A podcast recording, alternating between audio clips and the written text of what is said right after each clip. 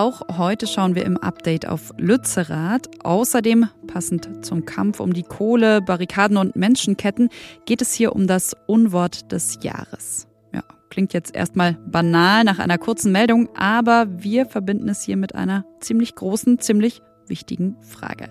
Damit hallo und herzlich willkommen zum Update von Was jetzt am Dienstag, den 10. Januar und mit mir Konstanze Keins. Und der Redaktionsschluss für diesen Podcast wie immer 16 Uhr.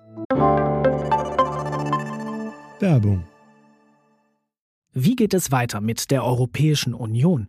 Präsidentschaftswahlen in den USA, EU-Parlamentswahlen, geopolitische Krisen und wirtschaftliche Schwierigkeiten. Wir suchen Lösungen für diese Herausforderungen. Am 19. und 20. März auf der digitalen Europakonferenz von Handelsblatt, Die Zeit, Tagesspiegel und Wirtschaftswoche. Über die Zukunft Europas sprechen wir mit Bundeskanzler Olaf Scholz, Wirtschaftsminister Robert Habeck und vielen mehr. Kostenlose Anmeldung unter europe20xx.de.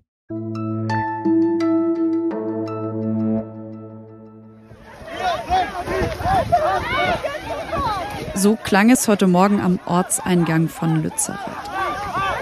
Also vor dem kleinen Ort in Nordrhein-Westfalen, den RWE ja abbaggern will. Und zwar, weil, so der Energiekonzern und die NRW-Landesregierung, weil man die darunter liegende Kohle unbedingt braucht, um die Energieversorgung sicherzustellen. Von den Aktivistinnen und Aktivisten unter anderem vor Ort hingegen heißt es, das sei falsch, wie unabhängige Gutachten zeigen würden.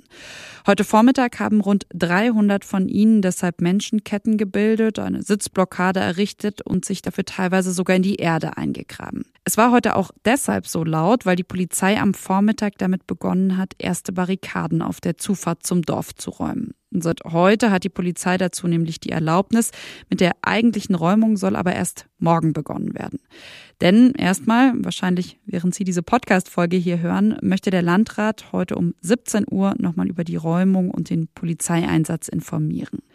Ja, schon vorab, da kritisieren Aktivistinnen und Aktivisten aber, wie die Polizei vorgeht, nämlich eben nicht, wie angekündigt, friedlich. Das hat zum Beispiel auch Luisa Neubauer im Deutschlandfunk gesagt. Man hat auch angekündigt, man wolle besonders transparent sein. Ähm, und was wir gerade erleben, ist ziemlich genau das Gegenteil davon. Also über Nacht sind auf einmal verschiedene Hundertschaften in das Dorf reingekommen. Ähm, aus dem ganzen Land werden gerade eben die Einsatzkräfte dahin mobilisiert. Und offensichtlich hat man politisch gar keinen richtigen Plan, als mehr zu machen, als immer mehr Polizeikräfte dahin zu holen. Dirk Weinsbach wiederum, das ist der zuständige Aachener Polizeipräsident, der hat bei Phoenix heute das gesagt. Wir sind auf alles eingestellt, aber hoffen, dass der Großteil der Besetzerinnen und Besetzer äh, sich friedlich verhalten wird. Wir haben vielfältige Informationen, wir haben auch Informationen, wer da ist. Wir hoffen nach wie vor, dass die bürgerliche, friedliche Protestszene dort beherrschend ist, wenn wir auch zur Kenntnis nehmen, dass beispielsweise dort Steinhaufen angehäuft worden sind, dass Ziegel zerbrochen worden sind, um sie gegebenenfalls als Wurfmaterial zu nutzen. Ich kann nur vor so einer Eskalation warten. Die kann in, niemanden, in niemandens Interesse sein. Ja, der Aachener Polizeipräsident betont außerdem, dass die Polizei deeskalierend vorgehen wolle, aber eben auch, dass die Räumung wohl mindestens vier Wochen lang dauern wird. Die EU und die NATO wollen in Zukunft enger zusammenarbeiten. Das hat vor allem einen Hintergrund, den zu präsentieren überlasse ich mal Jens Stoltenberg, dem NATO-Generalsekretär. The regime in Moscow wants a different Europe.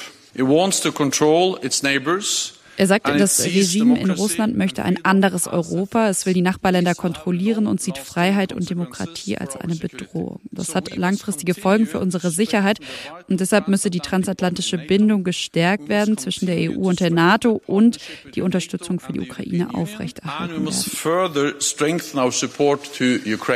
Eine entsprechende Erklärung, also zur engeren Zusammenarbeit von NATO und EU, haben Jens Stoltenberg, EU-Kommissionspräsidentin Ursula von der Leyen und EU-Ratspräsident Charles Michel heute in Brüssel unterzeichnet.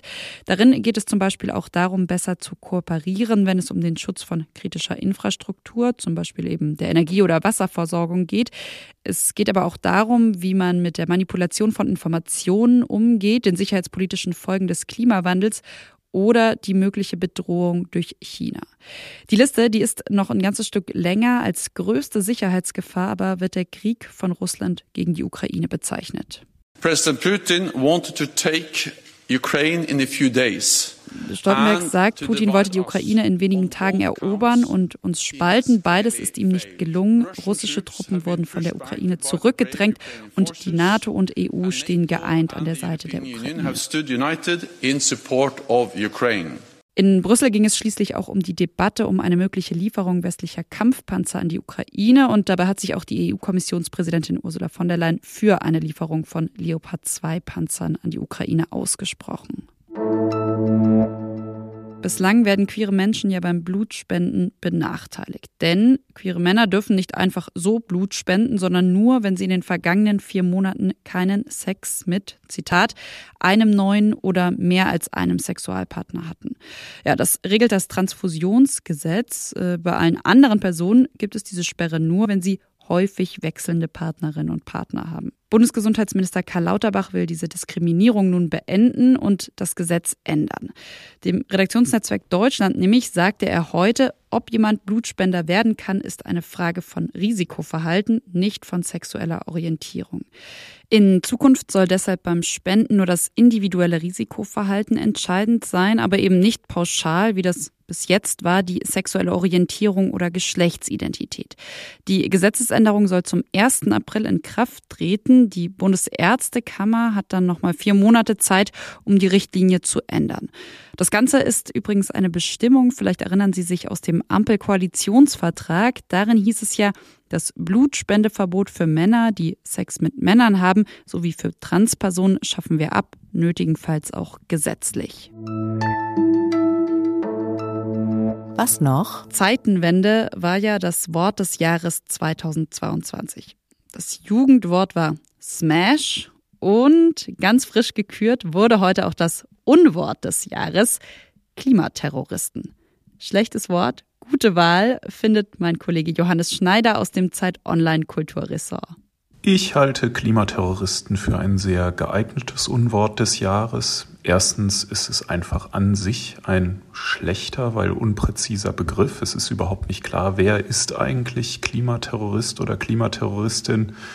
Ist es jemand, der das Klima terrorisiert oder jemand, der eben, wie es ja wahrscheinlich richtig gemeint ist, für den Klimaschutz terroristische Mittel anwendet? Und selbst wenn man dann diese Bedeutung nimmt, die ja wahrscheinlich eigentlich gemeint ist, ist sie natürlich himmelschreiend überzogen. Terrorismus ist die Durchsetzung politischer Ziele durch das Verbreiten von Angst und Schrecken. Und das ist aus der Klimabewegung ja schlechterdings noch nicht passiert, sondern es hat disruptive Aktionen gegeben, Störungen, zivilen Ungehorsam, aber nichts, was sich als Terrorismus bezeichnen ließe. Dementsprechend ist es ein überzogener und populistischer Begriff, über den man wahrscheinlich in erster Linie denken sollte, ob er einen nicht viel eher selbst betrifft und ob unser tägliches Leben hier nicht der eigentliche Klimaterrorismus ist. Große Frage, die ich Ihnen da hoffentlich zum Feierabend mitgebe. Sie können uns Ihre Gedanken, Ihr Feedback natürlich auch zum Podcast schreiben an wasjetzt.zeit.de. Ich, Konstanze Keins, wünsche Ihnen einen schönen Nachmittag, schönen Abend und kündige hier schon mal die nächste Was jetzt Folge an, morgen früh mit meinem Kollegen Ole Pflüger. Tschüss, bis dahin.